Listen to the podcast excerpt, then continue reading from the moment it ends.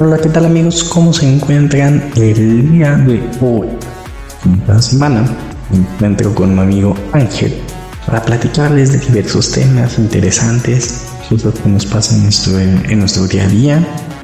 Y en el capítulo de hoy vamos a retomar una plática que se había quedado pendiente. Tiene que ver con la lectura, ya saben que nos apasiona, entonces vamos allá.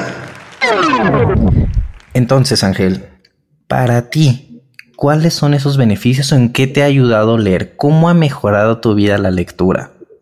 ¿O empeorado? Ouch, pues empeorado en ningún momento, ¿eh? no he tenido, o sea, si hacemos una, una tabla comparativa de, los, de las ventajas y desventajas, en mi caso no, no he tenido ninguna desventaja, por el contrario. Las ventajas. El poder hablar en público para mí es algo muy sencillo y poder hablar temas o incluso dar las fuentes de donde saco la información. La segunda es dar referencias para diferentes situaciones. Hay ocasiones en las que desconozco un tema porque no todos lo sabemos. Creo que nadie tiene la verdad absoluta. Sin embargo, cuando estás en un, en un, vas a presentar alguna información, tienes que hacer alguna ronda o tienes que tener como las referencias de dónde sacar la información. ¿no? Y el hecho de que leas un libro no quiere decir que vas a memorizar todo, porque eso no es cierto. El que digas, o ah, puede haber gente que sí pueda memorizar y esos son gente pues con, con poderes especiales y, y no dudo que lo existan. Pero en mi caso, no porque leas mucho vas a memorizar todo, pero puedes sacar, o sea, el que sepas dónde está la información, eso es lo que cuenta. Entonces ese es un punto. Tres, eh, como recomendamos las lecturas pasadas, eh, fíjate que hay un libro que me marcó mucho, que es el de nueve hábitos japoneses que cambiarán tu vida y realmente cambiaron mi vida. En este año, pues yo pasé por diferentes circunstancias porque estaba, fíjate, yo a mis 29 todavía estaba como de qué voy a hacer con mi vida, no? O sea, todavía no sé, no me siento pleno. Siento que no estoy haciendo lo que debería hacer. O sea, tengo una buena carrera, tengo buenos ingresos, tengo buen trabajo, pero no, no, me siento feliz. ¿no? No, no me siento pleno. Entonces, en este libro vas a encontrar, como lo dice, ¿no? Los nueve hábitos que van a ser de tu vida el que descubras lo que quieres para ti, ¿no? Y uno de esos hábitos o de estas filosofías es el Ikigai, que es cómo encontrar tu razón de ser. Te hace reflexionar sobre de, oye, a ver, ya tengo esto, pero no me siento pleno, no me siento feliz, siento que me falta algo, ¿no? Y fíjate que hay un, hay un, eh, hay uno de estos hábitos o estas filosofías que se llama Kintsugi. Es el arte de querer nuestras cicatrices. que me cambió, me cambió la vida. Porque em, yo en un momento dije, pues ya, o sea, y ahí te da una razón.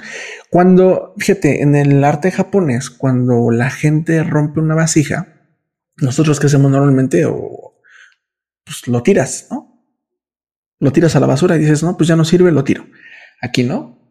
Aquí en el arte del kintsugi dicen, ah, pues lo que hacemos es reconstruir la vasija, ¿no? O el florero que se rompió, pero lo vamos a sellar con oro, lo vamos a pegar y queda más precioso, ¿no?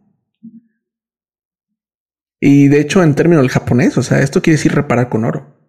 Entonces, se conoce como un método de reparación que celebra la historia de cada objeto, o sea, la, historia de tus cicatrices. Por eso fue como, ¡ujule! Tiene tanta razón este libro. Y hay más, ¿eh? o sea, hay más. Por ejemplo, el Kaizen, ¿no? El mejora al 1% cada, cada día, la mejora continua, ¿no? Que, que hablamos de Henry Toyota y del, del método Toyota, pero, pero sí tiene mucho que ver. Entonces, esto esto de la lectura para mí ha sido muy, muy relevante, porque si yo no, no leyera, o sea, si no hubiera leído, el ángel de ahorita no sería, sería otra persona.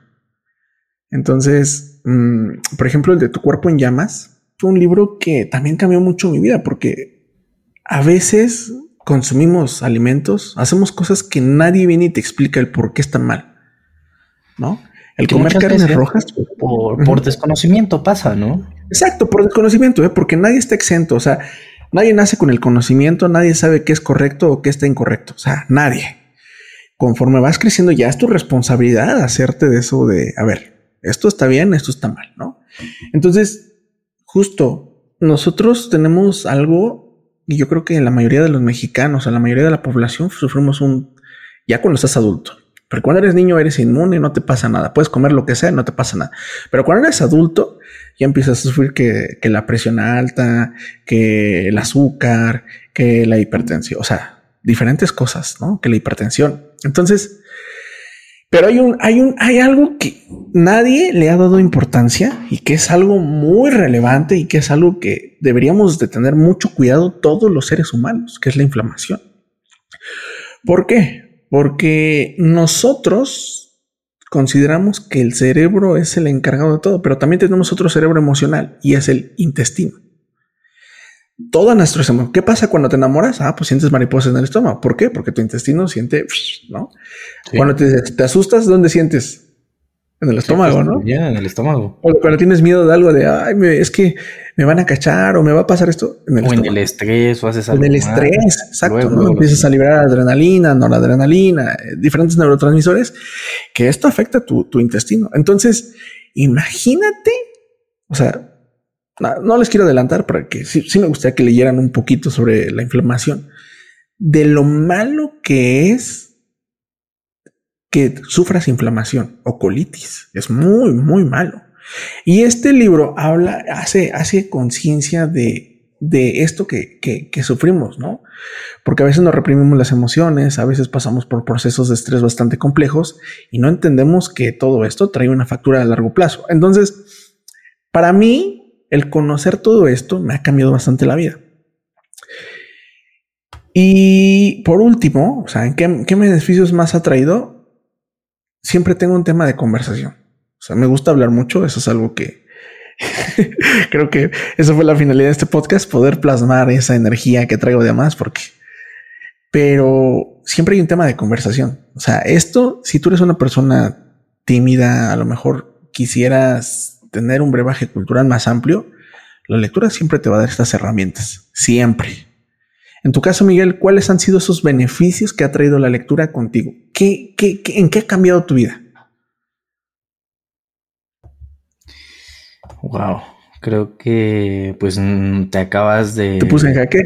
explayar de muy buena forma, ¿no? Acabas de poner eh, a la lectura muy alto y verdaderamente lo es. Yo en vez de, diferir, aplaudo lo que a ti te ha dejado y también me hace ver que cada persona les deja cosas muy diferentes. La lectura es el medio para poder hacer otras cosas. No, no es tanto el camino. ¿Qué pasa? Y esto yo creo que le puede servir mucho a la gente. Cuando compras un libro o adquieres un libro o te prestan un libro y no te atrapa y no te gusta. Lo dejas. ¿Lo dejas? Lo dejas. Bueno, pero yo, yo, lo llevaría por fases. Primero lo intentas Sí. Tu, ley, tu cerebro disocia y busca distraerse con algo más. Sí. Lo retomas, pero lees y no entiendes y terminas por abandonarlo. Y eso, eh, en mi caso, eh, te estoy hablando de, qué me pasa a mí. Y en mi caso, ¿cuál es como lo, lo último que sucede? Me bloquea o hace que me cueste trabajo regresar a la lectura o leer algo diferente. ¿Sabes, ¿Sabes qué te recomiendo? Y me funciona mucho. Cuando, porque a veces llega a pasar ¿eh? que hay libros que dices, híjole, me va, a, o sea, yo creo que a mucha gente le pasa que empieza a leer, lo aburre y dices, ah, ya, no vuelvo a leer o ya no voy a leer. En este caso, un buen tip es termínalo. Aunque te cueste uno y la mitad del otro, fíjate, te voy a decir cómo lo puedes hacer. Como es un libro más aburrido o que no atrapa tu atención, lo que yo te recomendaría es leer un libro en paralelo. Ok. Ah, para que no te atrases. O sea, para que no te atrases. Porque dices, bueno, a ver, este lo voy a leer cinco páginas. Pero el que me gusta, pues voy. Pero el, el chiste no es dejar de leer. O sea, con esto dices, ok, voy a avanzar lento, pero seguro.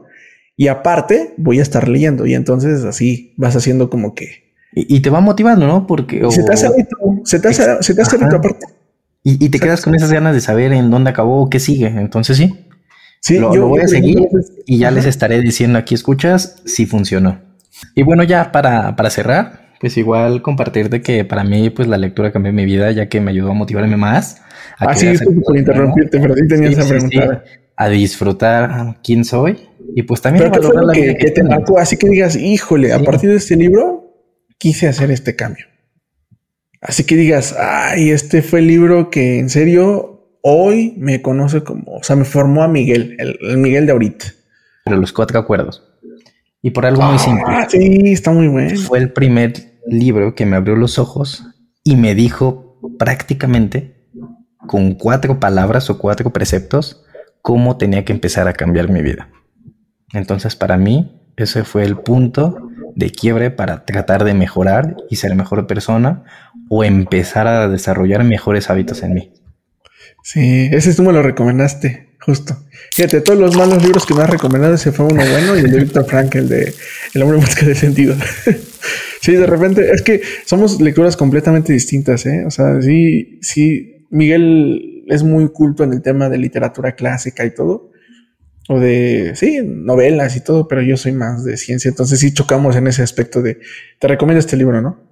El de hábitos atómicos ya me lo habías recomendado, pero dije, ah, no, no, no te voy a hacer caso. Hasta que yo empecé así de curioso, llegué un día y le dije, oye, ya listo hábitos atómicos, y me dijo, te lo recomendé, y yo de, ah, sí, cierto, no me acuerdo.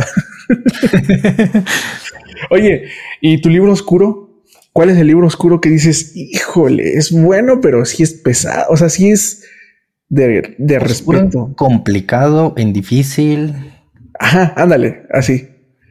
Complicado, difícil, pero muy bueno. Que digas, híjole, este libro hay que leerlo con pinzas, con atención, con cuidado, porque puede ser para bien o puede ser para mal. Qué buena pregunta, ¿eh? Me dejas pensando, pero si te tuviera que decir algo así de ya que, que sé que creo que es el libro, creo que Homodeus de Yuval Noah Harari. Ah, sí. Habla tanto de filosofía como de economía, como de biología, de ética, de muchas cosas, de lo que puede llegar a pasar. Entonces, para mí es un libro denso, complicado no tanto por su lectura, sino por los mensajes que te deja de hacia dónde podemos ir como sociedad. Está muy bueno, ¿eh? Confirmo, ese libro es... ¡Auch! Sí, ese también me lo recomendaste. O sea, bien, ya tienes otro punto a favor. sí me he recomendado buenos libros, la verdad, sí. Ya, ya lo admito, sí me he recomendado buenos libros. y tú, Ángel, también me, causa curiosidad. ¿Cuál dirías que es como ese libro? Fíjate que hay un libro.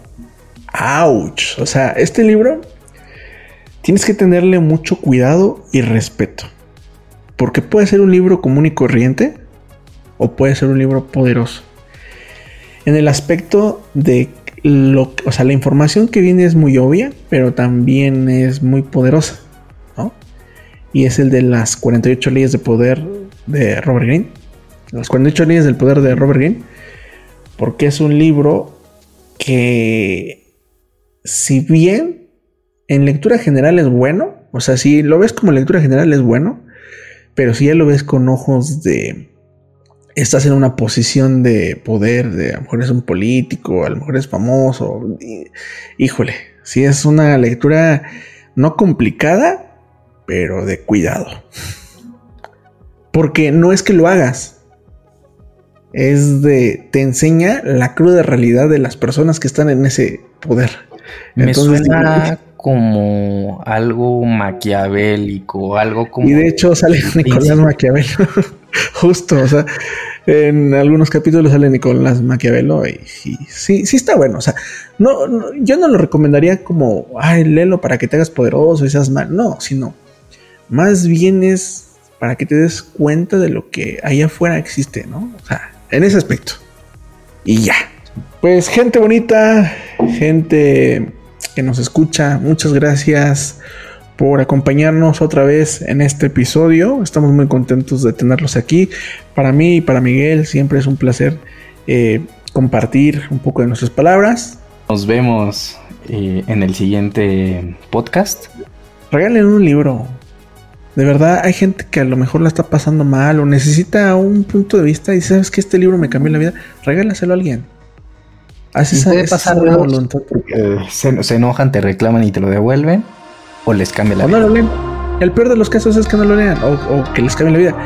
Entonces nos vemos eh, en el siguiente programa. Ya, sí, ya, vámonos ya, porque ya, si no me voy a picar. Cuídense mucho, nos vemos en la siguiente. Hasta la próxima.